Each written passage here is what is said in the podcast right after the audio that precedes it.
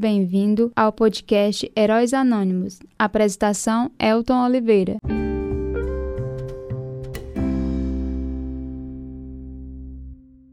Olá, senhoras e senhores, vamos começando aqui o episódio 10. Gente, é chegando o final dessa jornada que a gente leu a monografia da professora Valda Guimarães. A gente agradece mais. Hoje ela está aqui, né, professora Valda Guimarães. Ela que é filha do seu João dos Santos, que eu conheço com João dos Santos, e a dona Nair também. Ela vai falar o nome dos seus pais completamente aí, viu, gente? É, durante essa jornada a gente leu todo um, um processo que é feito das farinhadas. A gente que, que não conhecia também a farinhada muito bem assim, em todos os seus processos, foi um ensinamento muito grande para mim, Elton Oliveira, e eu acho que também para os nossos ouvintes aqui do nosso podcast. E o episódio 10, a gente vai trazer a pauta hoje, que é entrevista, né? A gente vai entrevistar a professora Valda, criadora da monografia, a pesquisadora, e também o professor Raimundo Duar, né? A gente conhece mais por Raimundo Duar. Ele é graduado em pedagogia, especialização em biologia e química, pós em supervisão escolar e pós em psicopedagogia institucional e clínica, e pós graduado em gestão escolar mestrado em Ciências da Educação. Mais uma vez, quero dar boas-vindas a vocês, meus amigos, eh, e convidados né, do nosso episódio 10 do nosso podcast. Podcast Heróis Anônimos, histórias contadas do distrito Sebastião de Abreu, onde nós, com certeza, nós e eu vivo hoje, né? A gente reside nesse distrito, mas com certeza vocês dois nasceram e se criaram nesse distrito, né? Então, sejam bem-vindos ao nosso podcast professora Valda e professor Raimundo. Meu nome é Francisca Valda Soares Guimarães, sou filha de João Santos Soares e Maria Naí Soares Guimarães. Nasci, cresci, estou até hoje aqui no, no nosso querido distrito de Sebastião de Abreu. Como o Elton já falou, eu, meu nome é Raimundo Nonato Guimarães da Silva, mais conhecido como Raimundo Duá. É contrário né, que as palavras do Elton, eu não nasci em Serrota, eu nasci na localidade onde hoje ali é o núcleo B, né, a Carnaúba, né? Claro, evidentemente que faz parte de toda a, a questão geográfica da Serrota, mas assim, nós somos dali da, da região né, que, da, que compõe a Serrota, né? A minha mãe, Terezinha Guimarães da Silva, né, conhecido como Dona Terezinha, e o meu pai, já falecido, né, Manuel Gomes da Silva.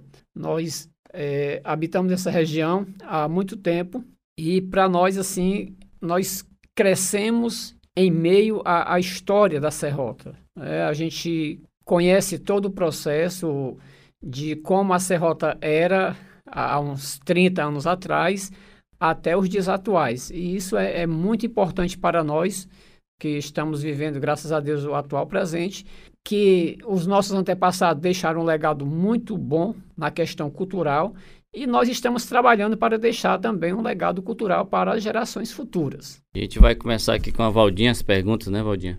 Lembrando que esse podcast, o Histórias Contadas, dos os heróis anônimos do Distrito Sebastião de Abreu. Tem por objetivo geral é, guardar as histórias deste lugar, Distrito Sebastião de Abreu, para novas gerações e divulgá-la para o Brasil, riqueza da cultura nordestina. Heróis e heroínas que têm muito a nos ensinar. Acho que o, o nosso amigo professor Raimundo já falou um pouco sobre isso, sobre esse principal objetivo. E um objetivo específico da gente, Raimundo, é ter um acervo da história do nosso lugar, valorizando a oralidade, a memória das pessoas que contribuem para a construção de nossa história através de entrevistas, o que está acontecendo hoje, e bate-papos né, com mais e mais moradores da nossa região.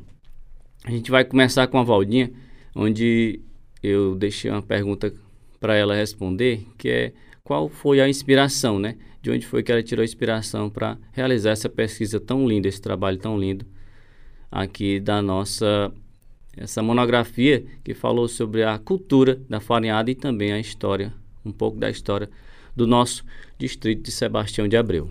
A princípio, por sugestão da minha orientadora que nos acompanhou durante todo o período de elaboração no nosso projeto de pesquisa, até a conclusão do trabalho monográfico. e incentivo maior de meu pai, João dos Santos. Certo, seu João dos Santos, assim, ele, ele é uma, uma personalidade, assim, que acho que desde o início da história da nossa região, Valdinha, esteve presente, né?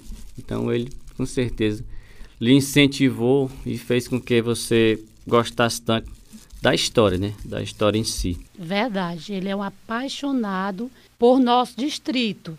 Inclusive, né, quando Sebastião de Abreu retornou, quando terminou os trabalhos no antigo Infox, que hoje é atual Denox, ele o acompanhou. Meu pai acompanhou o Sebastião de Abreu. Inclusive, ele sonhava em ter um filho homem e queria que o meu pai também fosse engenheiro. História aí da fonte. Então, a, sobre a, a sua monografia, a gente viu que teve muitas é, teve muitos assuntos, né? Mas teve algo que, que chamou mais a atenção sobre a economia, ou sobre a política, ou sobre a cultura da farinhada, que mais lhe chamou a atenção nessa pesquisa? Um dos pontos relevantes que, em um primeiro momento, com o projeto de pesquisa concretizado e que, através do mesmo, veio em mente a certeza que continuaria até o final do trabalho científico monográfico com a temática farinhada. Então foi uma farinhada que chamou mais a atenção nessa pesquisa, né, Valdir? Então, foi através do projeto que veio o encantamento pelo assunto abordado e questões por ser uma prática que nasceu a partir dos indígenas, se tornando uma cultura milenar com o apelo econômico em nossa região, como em nosso distrito e comunidades vizinhas de Sebastião de Abreu em épocas passadas, buscando entender passo a passo, desde o início de sua autovalorização, fabricação dos, dos derivados da mandioca, processo de produção, venda e consumo desses produtos, até chegar ao declínio dessa prática que foi fonte de sobrevivência do nordestino em épocas passadas. É, a gente que leu para narrar eu tive que ler, né? Com certeza a gente leu todinha a, a história que a Valdinha pesquisou e fez junto com seus colegas lá de, de história, né? Então a gente fica muito feliz, assim, porque o trabalho foi belíssimo, a, a pesquisa em si trouxe muitos, muitas entrevistas que a gente ficou muito feliz em, em, em ler essas histórias, em trazer. Ah, agora eu vou ler aqui um pouquinho, são os anexos aqui, relação dos entrevistados aqui, Vou ler um por um para você que é nosso ouvinte também saber é, o nome de onde eram essas pessoas. Primeiro nome é o senhor Miguel, Mar... senhor Miguel Barbosa Lima, tinha 84 anos, a profissão era aposentado, estado civil solteiro. Ele morava lá na rua Leopoldo Ramos, aqui na nossa querida Sebastião de Abreu. A naturalidade dele é, com certeza, ele é filho de Sebastião de Abreu mesmo, desde o início. Sebastião de Abreu, que é de Pentecoste, Ceará. O próximo entrevistado foi João Santos Soares. A idade dele era 76 anos, profissão aposentado, estado civil casado. O Leopoldo Ramos também, mora bem em frente a mim, né, Valdinha? Bem em frente mesmo. A naturalidade dele, que ele tem honra de falar, é de Vila Soares, que é aqui vizinho, é um pertinho do outro. Vila Soares faz parte de Apuiarés e Serrota faz parte de Pentecoste, mas são juntinhos aqui. Também temos a dona Maria Fázia Carneiro Cruz, idade de 50 anos, professora, casada e também da rua Leopoldo Ramos aqui. Ela é natural de Fortaleza. Com certeza nasceu lá porque não tinha onde nascer aqui na região do Sebastião de Abreu de Pentecoste. Maria Soares de Paiva, é a próxima que foi entrevistada, tinha 72 anos, aposentada, viúva, é lá da Vila Nova. Vila Nova que também faz, faz parte do distrito Sebastião de Abreu, né? Próximo a ser entrevistado foi o senhor Matias Soares de Paiva, 49 anos, agricultor, casado, também natural de Vila Nova, ele mora em Vila Nova e também natural de Sebastião de Abreu. Nome completo: Maria Nair Soares Guimarães. Maria Nair Soares Guimarães, que é mãe da professora Valda, Francisca Valda Soares Guimarães, a idade é 71 anos, ela que foi entrevistada também, é dona de casa, também foi professora, é casada, foi casada com o senhor João dos Santos, natural aqui também de Sebastião de Abreu. O próximo que foi entrevistado foi o seu Batista, senhor João Batista Ferreira Monteiro, que é irmão da minha sogra, Dona Socorro. Idade de 63 anos, aposentado, solteiro, e ele é natural de General Sampaio, Ceará. Próximo foi o senhor Antônio Pereira Soares, tinha 90 anos, aposentado, viúvo, de Vila Nova e também natural de Sebastião de Abreu. Próxima foi a dona Maria Zuila Paiva Ladislau, idade de 49 anos, ela é comerciante, também viúva e era da Rua da Saúde, que é de Sebastião de Abreu, natural da comunidade de Empoeira Funda. E muitos outros moradores que foram entrevistados e que não foram citados diretamente, mas que foram de grande valia e que foram comparados e citados no decorrer desta pesquisa. Vamos trazer aqui é, o senhor o meu, o meu amigo entrevistado aqui, professor Raimundo, vai falar um pouquinho sobre esse projeto, a importância desse projeto, como seria importante se esse projeto fosse espalhado, fosse é, eu pudesse inspirar outras pessoas a fazer esse tipo de projeto nas suas comunidades, não, Raimundo? Como já foi bem falado, a, a colaboração de muitos atores na, na, construção desse trabalho monográfico e é muito importante porque quando se, se registra a, algo que aconteceu em uma comunidade, em, em uma localidade, fica registrado e fica ali é, a ideia de que aquilo teve uma veracidade. Como a, a, Valda, a professora Valda mencionou, a colaboração de todos, quando alguém colabora com um projeto, o, o resultado do produto final ele, ele não, não passa a ser de um único autor ou de uma única autora. Né? É, é um, um trabalho coparticipativo. E qual a importância disso tudo para uma região, para um, um local? Porque a partir dali, como já foi mencionado também, fica para que as gerações futuras elas tenham acesso e tenham conhecimento daquilo que aconteceu na sua comunidade. Por exemplo, eu, eu gostaria de, de, de, falar aqui de um ponto que é interessante quando a gente fala Serrota é, como local, algumas pessoas não sabem que o nome oficial é Sebastião de Abreu. E mesmo sabendo que é Sebastião de Abreu, poucas pessoas, mais precisamente a juventude, não sabe quem foi Sebastião de Abreu. É? Ou, ou, quando alguém fala um pai, um avô, fala-se muito distante, né? Então é importante esse trabalho.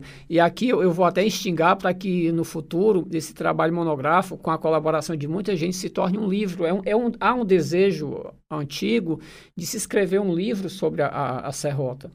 Nós temos alguns escritos, mas só algumas pinceladas das histórias de Serrota.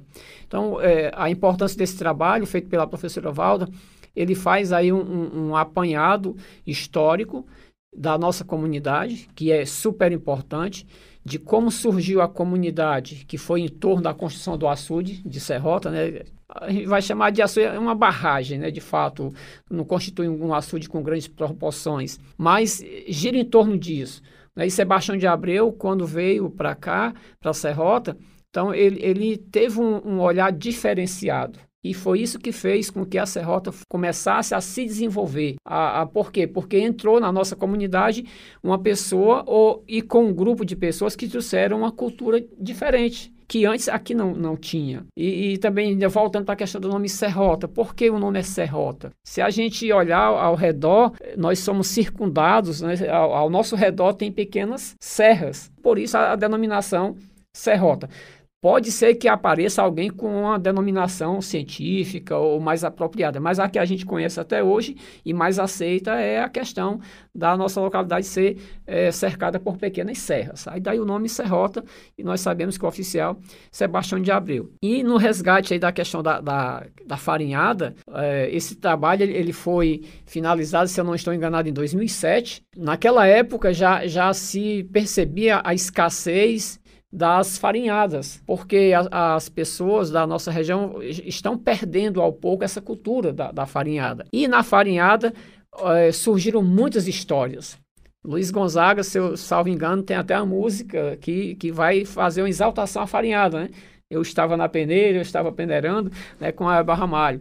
Então, isso trouxe para nós, suscitou para nós um, um resgate. E quando se agrupam pessoas em torno de um objetivo, então a cultura ela vai sendo enriquecida. Então eu vejo esse projeto com bons olhos e aqui reafirmo, no, no futuro não muito distante, é importante que isso culmine em um livro onde tenha a coparticipação de todos que integram a comunidade de Serrota. E até pessoas que não moram mais na Serrota, que foram embora e levaram parte da história que dá para a gente resgatar tendo esse conhecimento, Elton. E vai encerrar aqui a entrevista com a Valdinha com a terceira pergunta, né, sobre a continuação, se ela vai continuar essa pesquisa, se, se ela pretende fazer uma pós-graduação também nesse assunto, né, memórias e práticas culturais das casas de farinha em Sebastião de Abreu no período de 1940 a 2000. Sim, até porque sou professora formada em História. Apesar de atuar em outra modalidade de ensino,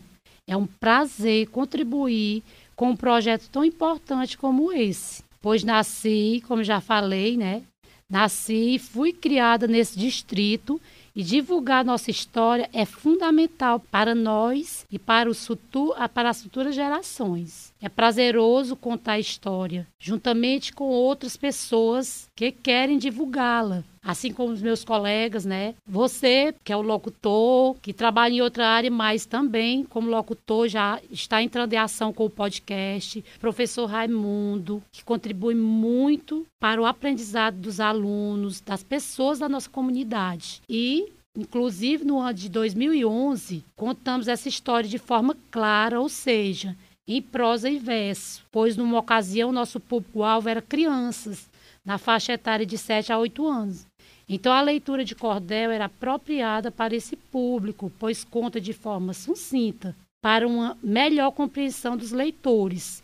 E em 2011 a professora Erilande, minha irmã, Francisca Erilande Soares Guimarães, ela criou esse cordel para melhor entender, entendimento das crianças. E agora ela vai fazer a leitura do mesmo. Então, o cordel eu o adaptei por ser uma linguagem bem mais fácil, né?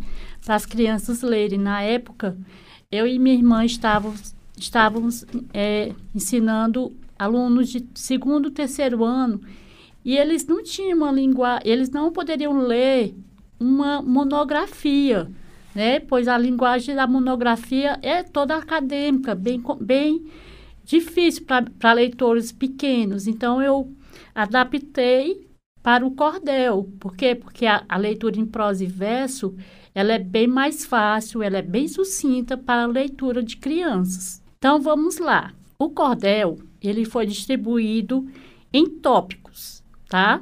Primeiramente veio o sonho. E agora, minha gente, uma história eu vou contar da nossa querida Serrota e de tudo que nela há. Aos poucos vão se chegando. Mantenham as oiças abertas, pois é uma história certa de um lugar de 76 anos. Findava o ano de 1944, quando em nosso distrito chegou os chefes do Infox, que hoje é o atual Dinox. Estes vieram encarregados da barragem do açude construir, pois o Denox era comandante dessa construção tão importante.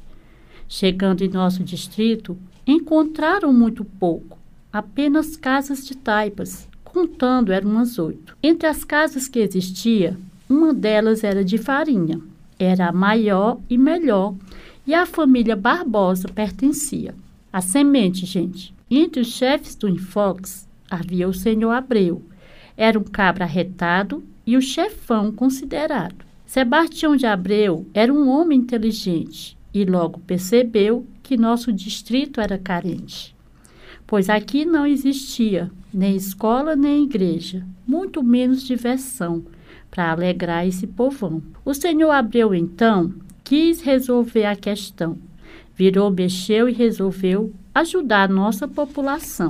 Paciência. Na vida, tudo tem hora, e os planos de uma escola para as crianças estudarem chegou sem demora. Para esse sonho se realizar, foi necessário desapropriar o senhor Francisco Bandeira, que teve que deixar esse lugar.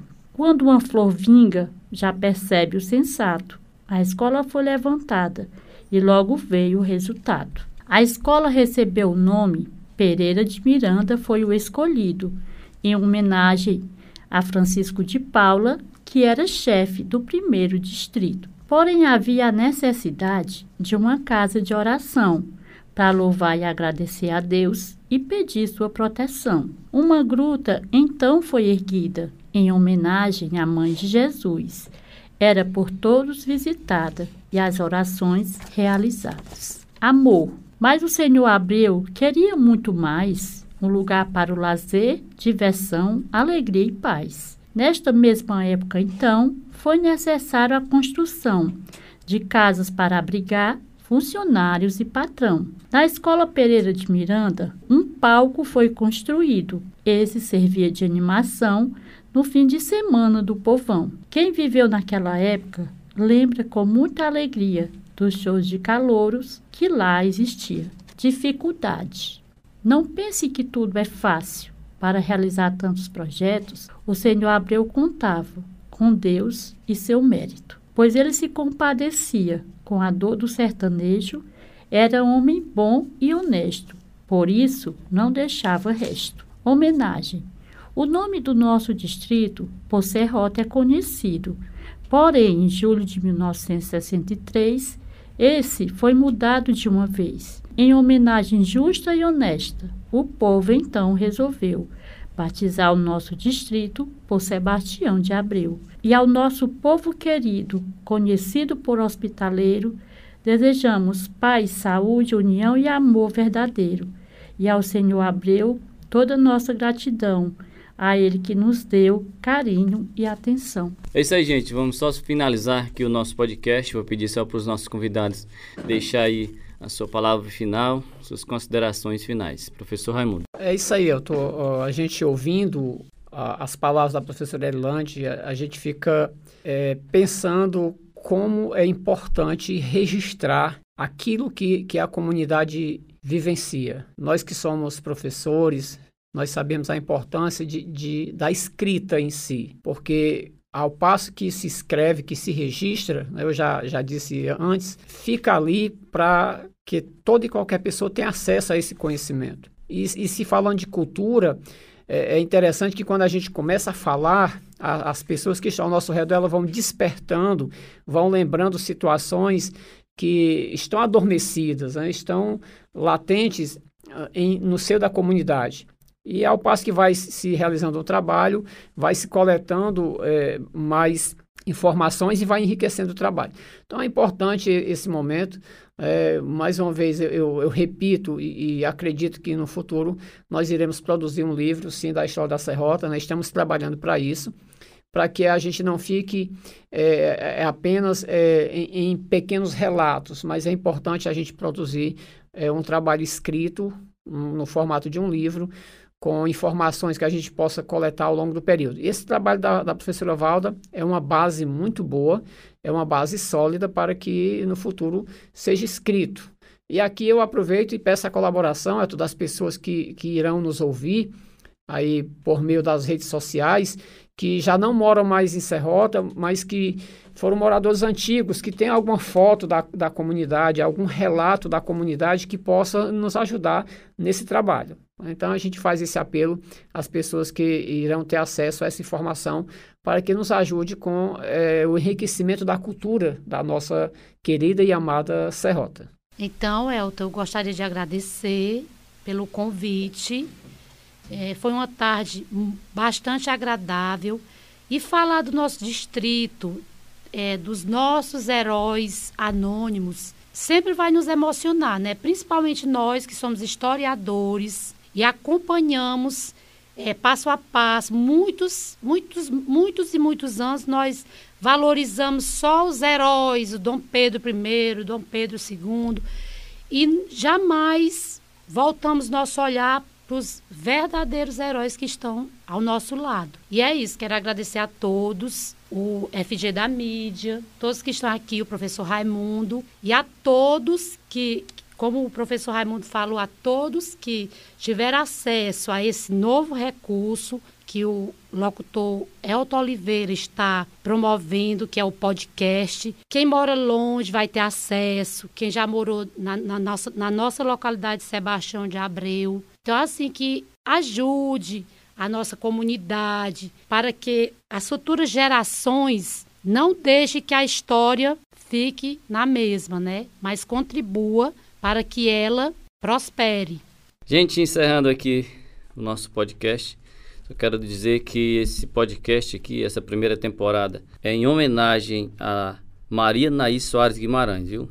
Esse, essa primeira temporada é em homenagem a ela, que fez parte também da minha vida. Eu conheci a dona Naí quando cheguei em Sebastião de Abreu. Então, é, desde já, essa primeira temporada é em homenagem à dona Maria Naí Soares Guimarães. Então, até, se Deus quiser, a próxima temporada. E é isso, encerramos a primeira temporada e até mais.